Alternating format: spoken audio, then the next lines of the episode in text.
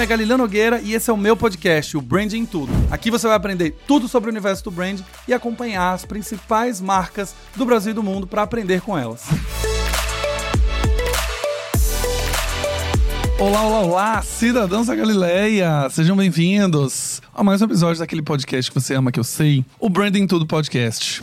Hoje é um episódio muito bacana, a gente vai falar sobre Big Brother, mas antes eu vou fazer aqueles avisos que vocês já estão acostumados mas construção de marca é sobre repetição, então eu vou repetir até esses avisos ficarem na mente de vocês. Primeiro de tudo, se você chegou aqui através do link de um amigo, seja bem-vindo ao Branding Tudo Podcast. Eu me chamo Galileu Nogueira, tenho mais de 14 anos, agora atualizou, não é mais 13, porque viramos o ano. 14 anos de experiência ajudando a construir marcas muito queridas. 99, Oracle, Philips, Grupo Tecnos, Cora, Pets, agora temos Pets como cliente também. Grupo Algar, lá de, do Sul, né, também a gente tem esse cliente. Então, estamos juntos aqui e a ideia desse podcast é eu compartilhar um pouco dos meus aprendizados de mercado no dia a dia, atendendo o cliente como consultor, dando aula, dando treinamento, como também trazer conteúdo dos meus convidados para que a gente saia daqui inspirado. A gente aprenda com convidado, aprenda com os acertos, aprenda com os erros. E aqui não seria diferente. Lá no final do episódio, eu vou te lembrar que se você gostar desse episódio, para você dar cinco estrelinhas, não só no player favorito, agora também no YouTube, você dá o joinha, aquele gostei e se inscrever no canal. E aí, lá no final também eu vou te lembrar de mandar esse link, seja do vídeo ou seja do áudio, para pelo menos três amigos conhecerem o Branding Tudo Podcast. Quando a gente faz isso, a gente sinaliza pro YouTube e para as plataformas de áudio que esse é um podcast excelente, por isso ele vai ficar melhor ranqueado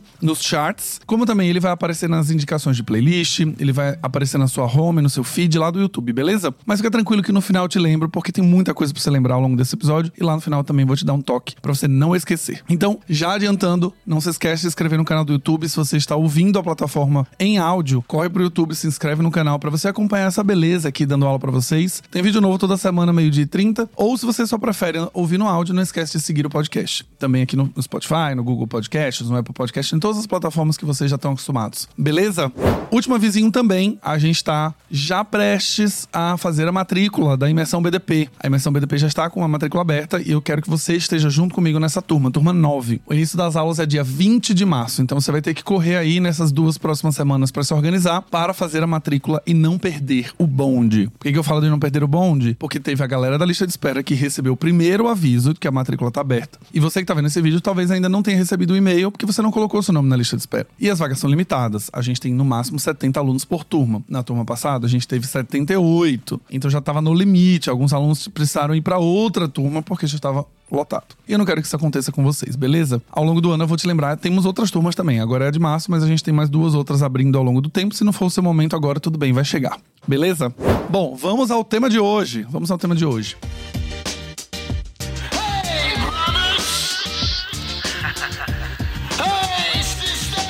Na realidade, eu queria hoje conversar com vocês pra gente fazer um balanço dos principais aprendizados com esse Big Brother 23. A gente já tá basicamente com um mês e meio de programa e já deu para analisar bem, já deu para analisar as ativações de uma maneira em que a gente tem muitos aprendizados. E eu queria trazer algumas observações barra reflexões para fazer junto com vocês, porque eu acho que o Big Brother é um excelente exemplo de como a gente pode aprender a fazer o planejamento das nossas marcas, entender a questão de orçamento, entender as mensagens, entender atributo. Eu gosto muito de fazer análise de Big Brother justamente justamente por isso, porque ali é uma escola onde você vê as marcas atuando num formato que não é um formato de publicidade, mas também não é um formato de merchandising, é um formato mais lúdico. A gente tem mensagens que precisam ser construídas, que algumas marcas constroem, outras não. A gente tem atributos que precisam ser construídos, que às vezes passam batido na mente do consumidor. A gente tem ativações que fazem sentido, não fazem sentido, estão fora do contexto, enfim. E a ideia do episódio de hoje é a gente bater um papo. Ele não é bem uma aula, como a gente está acostumado no dia a dia aqui do Branding Tudo Podcast, mas ele acaba sendo uma aula porque eu vou trazer reflexões junto com você vocês, tá bom?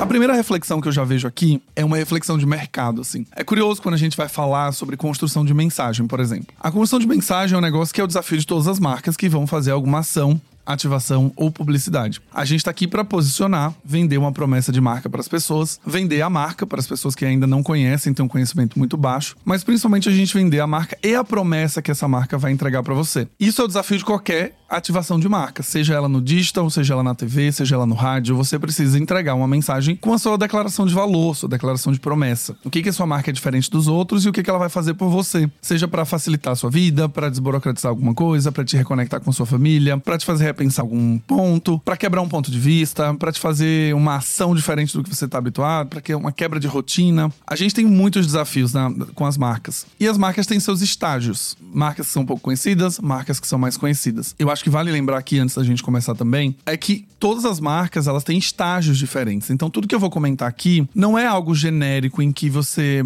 pode chegar e falar assim: "Ah, o Galileu falou isso no branding, tudo se acontece com a minha marca, porque ele falou que acontece assim, então todas as marcas acontecem assim". Eu acho que a reflexão que eu, que eu quero convidar vocês a terem antes da gente ter o, o início do episódio é justamente entenderem o seu momento de marca para começarem a olhar essas reflexões aqui dentro do episódio e ver aquelas que fazem sentido pro seu momento de marca, né? Aquela coisa que você não pode olhar é, 10 tendências de branding. Eu falei isso no episódio de tendências. Ah, 10 tendências de branding para 2023. Eu vou lá e vou capturar cinco delas e trazer para minha marca. É o seu momento? A sua marca faz sentido estar naquela tendência ou você está só se adequando porque você viu que é uma tendência, você não quer ficar de fora e você vai fazer caber aquela tendência dentro da sua marca, dentro do seu universo. Então, o primeiro passo aqui é tenha consciência do seu momento como marca. Se a sua marca tem um conhecimento baixo, ela tem desafios. Se ela tem um conhecimento alto, ela tem desafios diferentes. Se ela tem conhecimento, mas não tem atributo, ela tem desafio diferente. Se ela tem um mercado muito competitivo, um mercado que investe muito em publicidade, ela vai disputar atenção, vai disputar preferência. Enfim, a gente tem vários aspectos aqui que precisam ser levados em consideração. Então, a reflexão do que a gente já tá aprendendo aqui no Big Brother e um reflexo do mercado que a gente vive também, faz com que você comece a se observar e falar: será que eu tô fazendo isso também? E aí faça uma autoanálise com sua marca, com seu time, com sua empresa no final para ver se vocês estão também chegando nesse mesmo lugar, tá bom? Primeira coisa, né, que eu já anotei dentro desse Big Brother que é comum do mercado. Coisa mais comum é que o patrocínio é muito caro, né? A gente tem cotas que chegam a 100 milhões de reais. Né? As cotas Big, por exemplo, são 105 milhões de reais, sem, sem desconto, sem negociação, claro. E a primeira coisa que eu vi nesse Big Brother é que as marcas entrantes, as estreantes, que estão pagando a cota mais cara, ou até estão pagando cotas mais baratas, que também não são baratas, né? Mas que não são a cota Big, talvez uma cota de 85 milhões, uma cota de 50 milhões, 70 milhões. Eu vejo que existe um desafio dentro das empresas que quando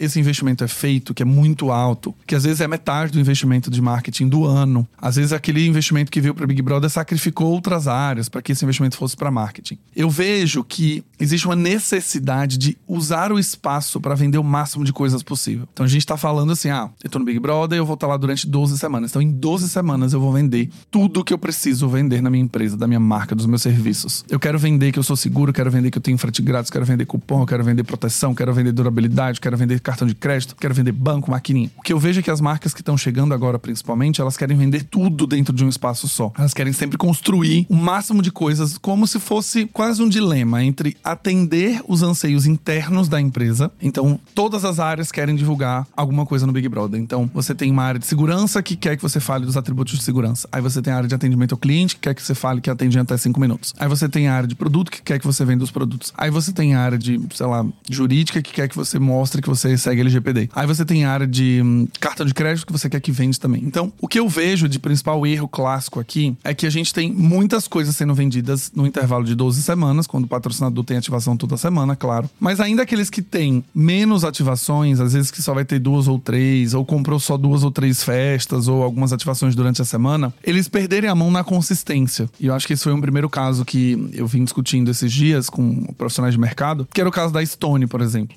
Né, a Stone está tendendo a vender o máximo de coisas possíveis. A gente teve a ativação da própria Stone em si, vendeu maquininha. Depois a gente teve uma ativação da Tom, que é uma submarca do grupo Stone, que ela tem baixo conhecimento, mas se misturou ali no meio de Stone, não ficou muito claro o que é uma coisa com a outra. Dentro dessas vendas ali de Tom, você tinha quatro produtos dentro da dinâmica de prova que precisavam ser vendidos. A Stone queria vender também o lance de ser empreendedora, colocou as lojinhas ali nas tendas na primeira semana. Depois tem maquininha dentro da premiação, então a maquininha aumenta o prêmio do. Quando você começa a olhar esse exemplo, você vê que a marca está tentando rentabilizar o máximo daquele espaço para vender o máximo de coisa. E eu vi uma crítica de uma pessoa no, no LinkedIn que não era uma crítica diretamente à marca. Eu acho que isso é uma coisa também da gente ter maturidade, né? O pessoal da Stone, vocês estão me ouvindo?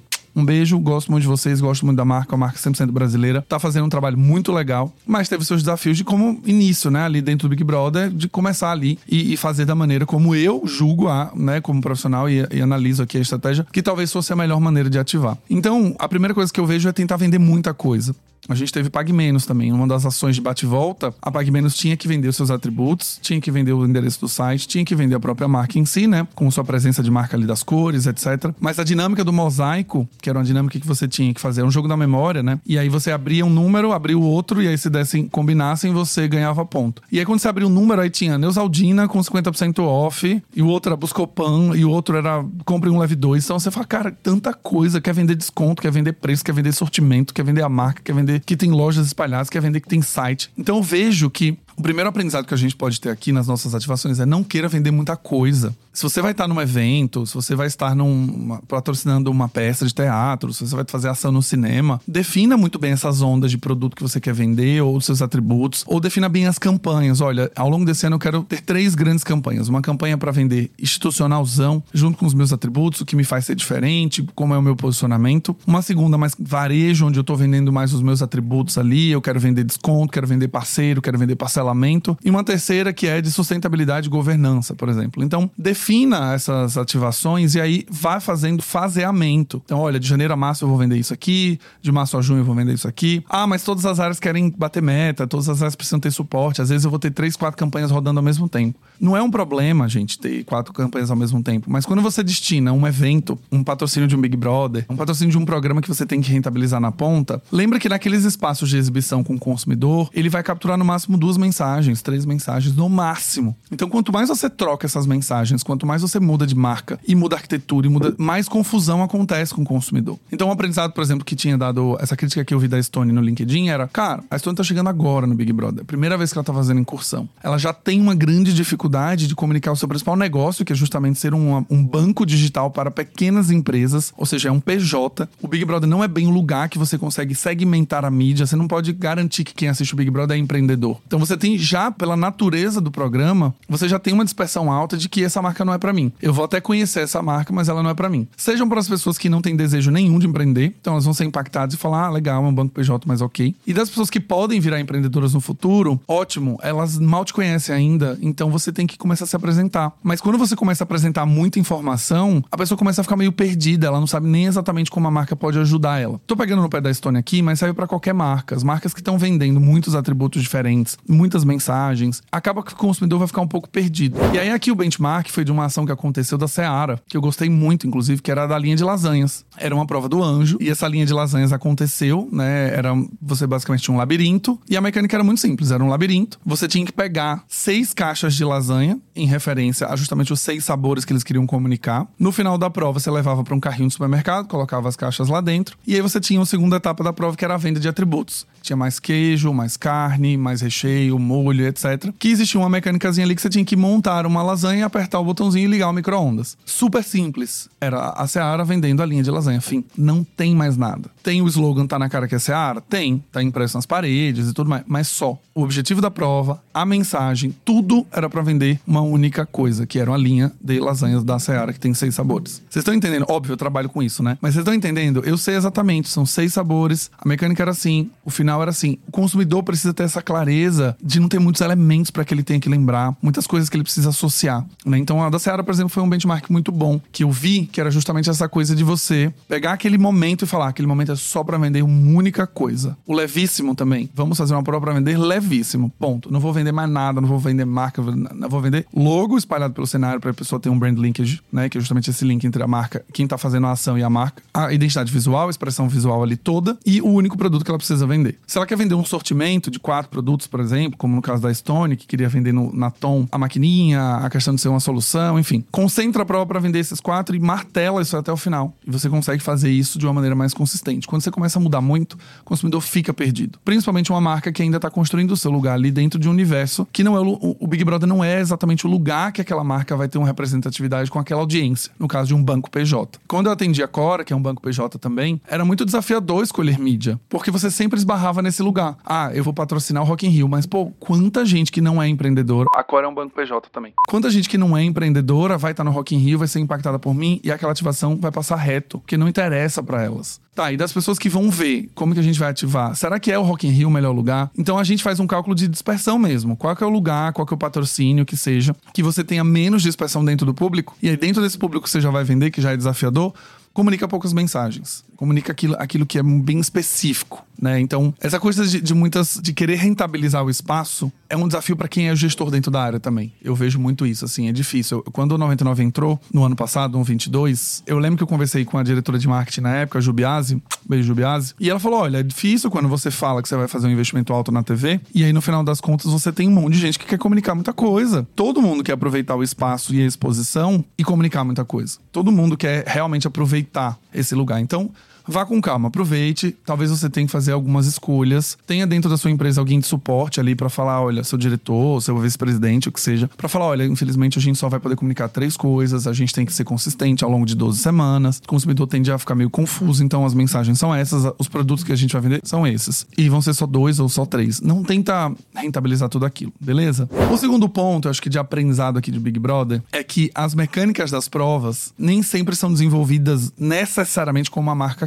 Muitas pessoas me perguntavam, assim, ao longo dessas análises que eu fiz, né, essas semanas, esse primeiro mês e meio de Big Brother, ah, quem que faz a mecânica? É o time da Globo, é a agência, é a marca, é a house, quem que é? Basicamente, existe dentro da Globo um time de provas que constroem as provas, a mecânica, as ativações, como vão acontecer ali dentro. As marcas que têm um big patrocínio têm muito mais interferência nessas mecânicas né? Então você tem ali as cotas Big, por exemplo, sendo um pouco mais específicas em relação às provas que ela tem. E as outras marcas, algumas vezes, não vão ter muitas opções. Nesse Big Brother em si, diferente do outro, a gente pega uma prova de bate-volta, vocês percebem que ela já está muito mais customizada no bate-volta do que do ano passado. O ano passado as bate-voltas eram iguais e você só mudava o logo e a mensagem do cliente. Mas a mecânica de tirar uma carta, de ser sorte, era sempre, sempre, sempre igual. Tanto que chegou uma hora que ficou bem repetitivo. Você falar, eu, eu mesmo parei de fazer análise de bate-volta, porque era tudo igual. Era a marca que tem que puxar uma cartinha e a cartinha tem um atributo. A pessoa lê o atributo, se casar o atributo junto com duas cartinhas que ela tirou, ela, ela ganha ponto. Então nem tinha criatividade para analisar. Nesse 23, eu já vejo que existe mais criatividade, existe uma flexibilização das provas. A Estácio fez um bate-volta de um jeito, a Pagmenos fez bate-volta de outro. Embora todas elas envolvam um fator sorte, quando a Pagmenos fez o bate-volta, ela fez um mosaico lá com quebra-cabeça. Quando a Estácio fez, ela fez uma questão de escolher uns cubos, né? E você olhava, se você achou a figurinha que precisa estar no seu quadro. Eram provas completamente diferentes umas das outras. E elas não eram big. Então, as mecânicas, quando você estiver pensando numa ação dentro de um evento que você vai patrocinar, né? trazendo isso pra realidade, nem todo mundo vai patrocinar Big Brother, mas digamos que você tem um stand no evento, que você precisa desenhar uma mecânica, você precisa fazer uma ativação na rua, ou na sua própria loja física, alguma promoção, alguma ativação com seus vendedores, enfim. Em algum momento você precisar, pense em como as mecânicas podem reforçar os atributos que você quer vender. Reforçar a maneira como você quer comunicar aquele benefício daquele produto, daquele serviço que você vai vender. Eu lembro que a Avon era fera em fazer isso. No 21 e 22, assim, a Avon, toda a mecânica de Avon, ela precisava construir pro produto. Era muito legal. Eu me lembro de duas ativações com a Avon. A primeira era do Power Stay, para comunicar o benefício de 24 horas. Era uma prova de resistência, né? Então, o benefício de durar 24 horas a maquiagem, numa prova de resistência já comunica. E a mecânica da prova era uma mecânica que testava os brothers ali em diversos cenários, né?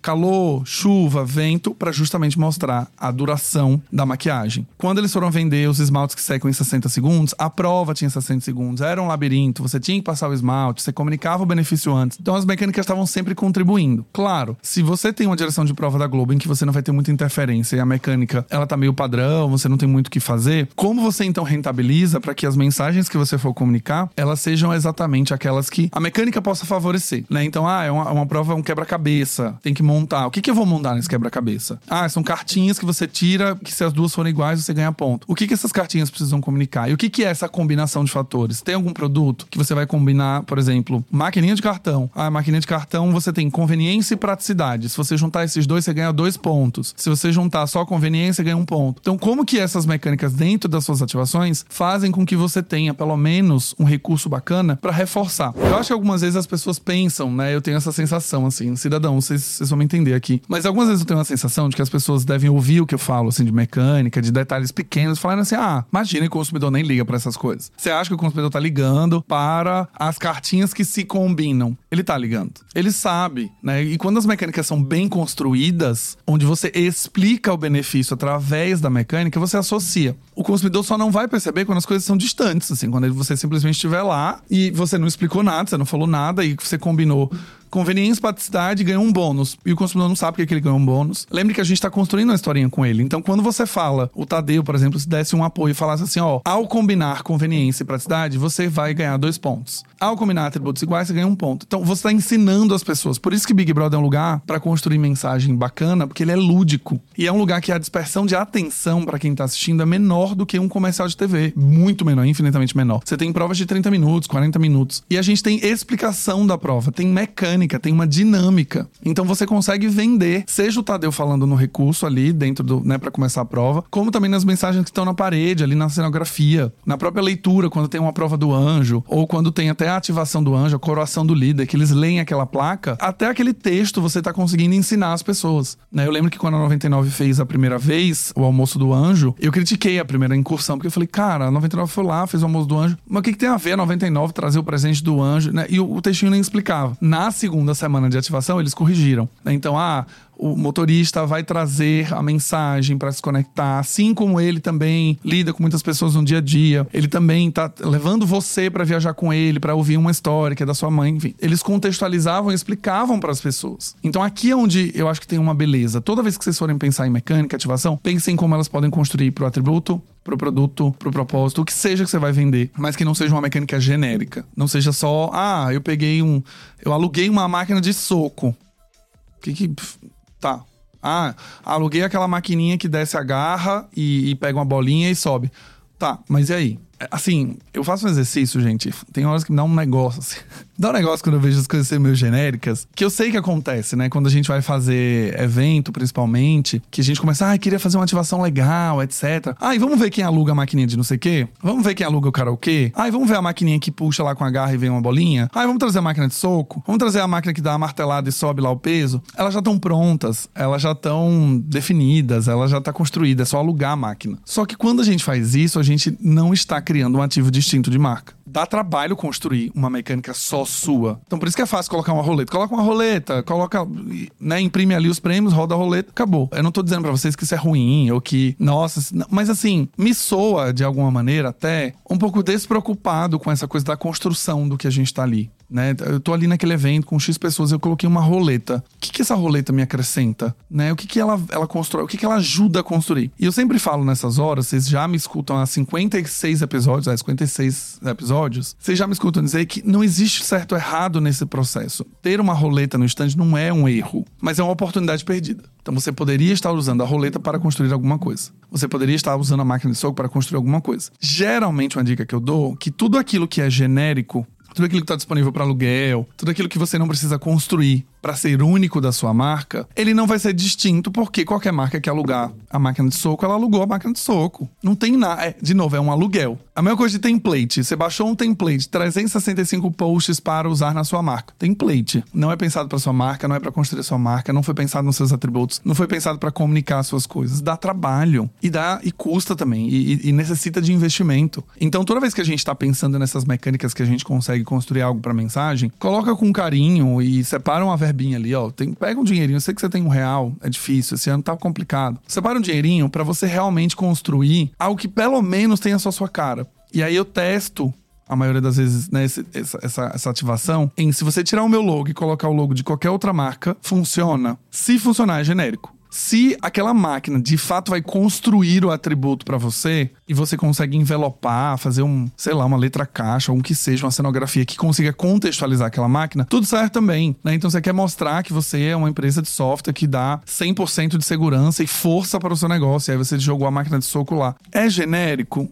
É, infelizmente preciso dizer isso para vocês. Mas pelo menos você envelopou, né? Esse termo é muito comum no, dentro do nosso segmento, né? Envelopei, envelopa aquela ação para transformar aquilo que era genérico em seu. Então tenta ver se você por acaso não conseguir construir do zero, como você envelopa aquilo. Por que, que as coisas estão ali? Branding não é algo que ocorre, que, que é orgânico. Branding é intencional. As escolhas da gente são intencionais. As mensagens que a gente vai construir, precisa construir, precisam ser intencionais. Os objetos de cena são intencionais. A mecânica é intencional. Tudo precisa ser intencional. Olha como o Big Brother ensina pra gente tanta coisa, né? A gente tá falando aqui de mecânica, mas é, é isso, assim. Acho que o grande asset, o grande ativo que a gente aprende com o programa é que quanto mais você capricha, quanto mais você personaliza para sua marca, quanto mais você cria uma prova que seja legal, que seja memorável, melhor para você. E ainda que isso exija tempo, investimento, vai ter um retorno muito mais positivo do que você alugar alguma coisa que já existe. E é por isso que Big Brother, nessas horas de ativação e prova, ele mostra que quando você faz um negócio que é muito bacana, as pessoas enlouquecem. E aí aqui eu já entro no outro ponto, né? Quando a gente tem marcas como o McDonald's. O McDonald's, eles fizeram um almoço um dia. As pessoas chegaram, tinha uma mesa com aqueles pratos de chefe, né? Que tem aquela tampa, né? Parecendo de chefe, mas aquela tampa inox. E quando os brothers abriram, eram os, os, lanches do Mac. Quando eles souberam que era o almoço do Mac, quando eles viram que era o almoço do Mac, eles gritavam, eles enlouqueciam. E aí, de novo, o que que é pra gente que gosta da marca, a gente já consumiu. O que, que é você ter um almoço do Mac numa casa que você tá comendo ali na xepa, comendo bife, comendo ovo, comendo arroz, torrada, e do nada vem um, Big Mac ou qualquer outro da linha do Mac. Então ali causou uma experiência dentro de um horário que era o horário do almoço. Você tinha uma questão dos sanduíches para vender os novos produtos que eram os brabos do Mac. Então você tinha um momento legal de interação, de gerar experiência positiva. Então você tem um momento muito bacana a ser criado com o consumidor que seja memorável Né, eu lembro da prova do levíssimo do Big Brother passado, que a Nayara Azevedo deu um soco lá no negócio, quase quebrou a peça. Tornou aquela prova memorável, foi engraçado, foi... mas foi pensado para o levíssimo, foi pensado para o hambúrguer, foi pensado em como montar um hambúrguer usando o levíssimo. Então tudo aquilo que não é montado de alguma maneira para sua marca tem chance de passar batido, infelizmente. É uma, é uma realidade que eu preciso trazer para vocês. E aí eu sempre volto no mesmo lugar. Construir marca decentemente envolve dinheiro. Dinheiro. Money! Quando a gente está falando, por exemplo, de uma empresa que é pequena, que ela não tem dinheiro para fazer uma ativação, patrocínio, construir um, uma roleta do zero de acordo com o que ela precisa, é óbvio que ela vai recorrer a coisas que são prontas, coisas que já são white label, que a gente chama, né? Que é aquela coisa meio chapa branca, meio serve para qualquer marca. Se for o seu caso, pelo menos tente envelopar, traga aquilo que seja o mais próximo da sua realidade traga aquilo que seja mais. Né, que você fale, putz, isso aqui eu, eu consegui dar um jeito que ficou conectado ao meu negócio e conectado ao que eu preciso vender. E eu acho que o último aprendizado de Big Brother aqui é justamente o aprendizado de que dá para você gastar muito dinheiro, dá para você estar exposto em rede nacional, dá para você ser comentado com uma certa consistência durante 12 semanas e no final não construir nada. E no final construir só awareness ou só construir um atributo em específico que você queria e ponto. Isso para mim é o mais chocante, assim, quando você pega um, um, negócio que você fala, caramba, eu tive que criar, gastei uma grana né? e no final talvez o saldo tenha sido residual zero, assim, tipo, eu, o que o máximo que eu construí nessa, nesse programa foi as pessoas saberem que eu existo, ponto. Não existe certo ou errado, não existe juízo de valor. Se a marca queria ser conhecida, show. Ela cumpriu o objetivo dela, tá tudo bem. Mas, de novo, tinha uma oportunidade de construir muito mais ao longo de 12 semanas com o dinheiro que você investiu. Dava para você, né? Você desperdiçou a oportunidade. Você desperdiçou. E aí eu vou pegar no pé da Stone. Perdão, Stone, te amo, mas é isso. Preciso falar como alguém que tá trazendo exemplos aqui. A gente tinha a cota do prêmio adicional que era a Estônia oferecia né, 20, 30 mil reais a mais toda semana, conforme os participantes acertavam o palpite de quem seria eliminado. E esse prêmio adicional era feito no dia da eliminação. Então a pessoa estava lá sendo eliminada, indo embora da casa, os participantes que ficam na casa chorando lá desesperado e aparece uma ativação da Stone acrescentando 30, 40 mil reais no prêmio. Bota pra girar no modo E aí você fala assim, cara, legal. Tentou uma coisa meio round six, num momento meio inoportuno, beleza, ficou meio X, assim, meio agridoce, as pessoas felizes porque o prêmio aumentou, mas triste porque seu amigo saiu. Mas o que, que ela construiu para ser um, uma, um banco PJ com essa ativação? O que, que ela construiu para falar que ela é parceira do empreendedor brasileiro? Para a mensagem principal da campanha, que é o Bota para Girar, né? Que não importa qual é o seu negócio, não importa o lugar onde você tá no país, a Estônia é o seu parceiro, tá junto com você. O que, que essa ativação construiu? E essa ativação ficou até agora, até esse um mês e meio de programa, e ela não constrói uma mensagem, a não ser esse sentimento estranho, esse sentimento de Yeah. De um momento meio ruim, assim, da marca. A marca tá entrando num momento, ela tá misturando dinheiro com tristeza. A pessoa que tá sendo eliminada tá indo embora, quem fica fica triste, mas ganha 20 mil reais a mais toda semana porque a pessoa saiu. E vocês acertaram o palpite. E aí, o que, que ela construiu pra PJ? O que, que ela construiu parceiro do empreendedor brasileiro? Nada. Nesta ativação. Óbvio, a gente tem que olhar o contexto, né? Ela tem filme para televisão, ela tem Twitter, ela tem Instagram, ela tem mídia comprada em todos esses espaços. E a estratégia é complementar. Mas nessa ativação, ela perdeu uma excelente oportunidade de construir algo pro PJ. E ela não construiu. Então, as minhas reflexões de Big Brother, gente, acho que aqui já deu né, um, um puta gás, assim, pra gente começar a pensar como que a gente pode otimizar a nossa verba e que a gente seja intencional na construção das nossas marcas. Observem que marcas com 100 milhões de reais estão fazendo, às vezes, erros muito básicos que marcas que com 5 mil não fariam. Discuti ontem na mesa de bar com uns amigos, tem uma coisa das marcas com muito dinheiro serem até um pouco relaxadas ou, né, um pouco relapsas quanto a isso. Tipo, ah, tem um dinheiro, ah, você não construiu também, é isso.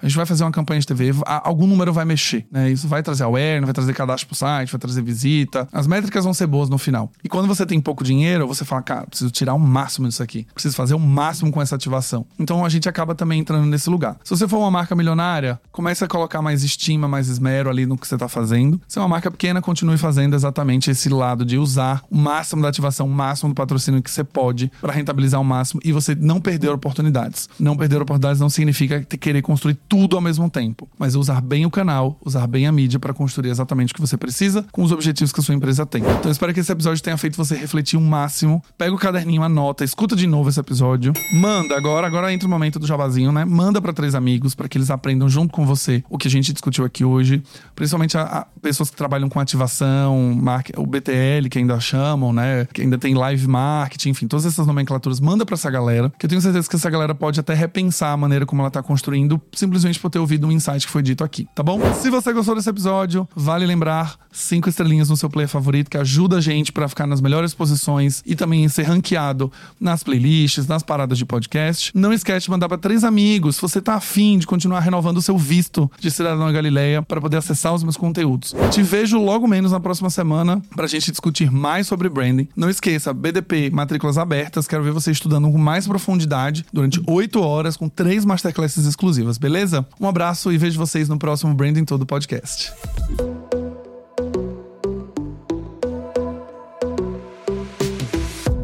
E esse foi mais um episódio do Branding Tudo, o seu podcast de branding. Não esqueça de me seguir nas redes sociais, arroba Galileu Nogueira, para ficar por dentro de tudo que acontece no mundo do branding.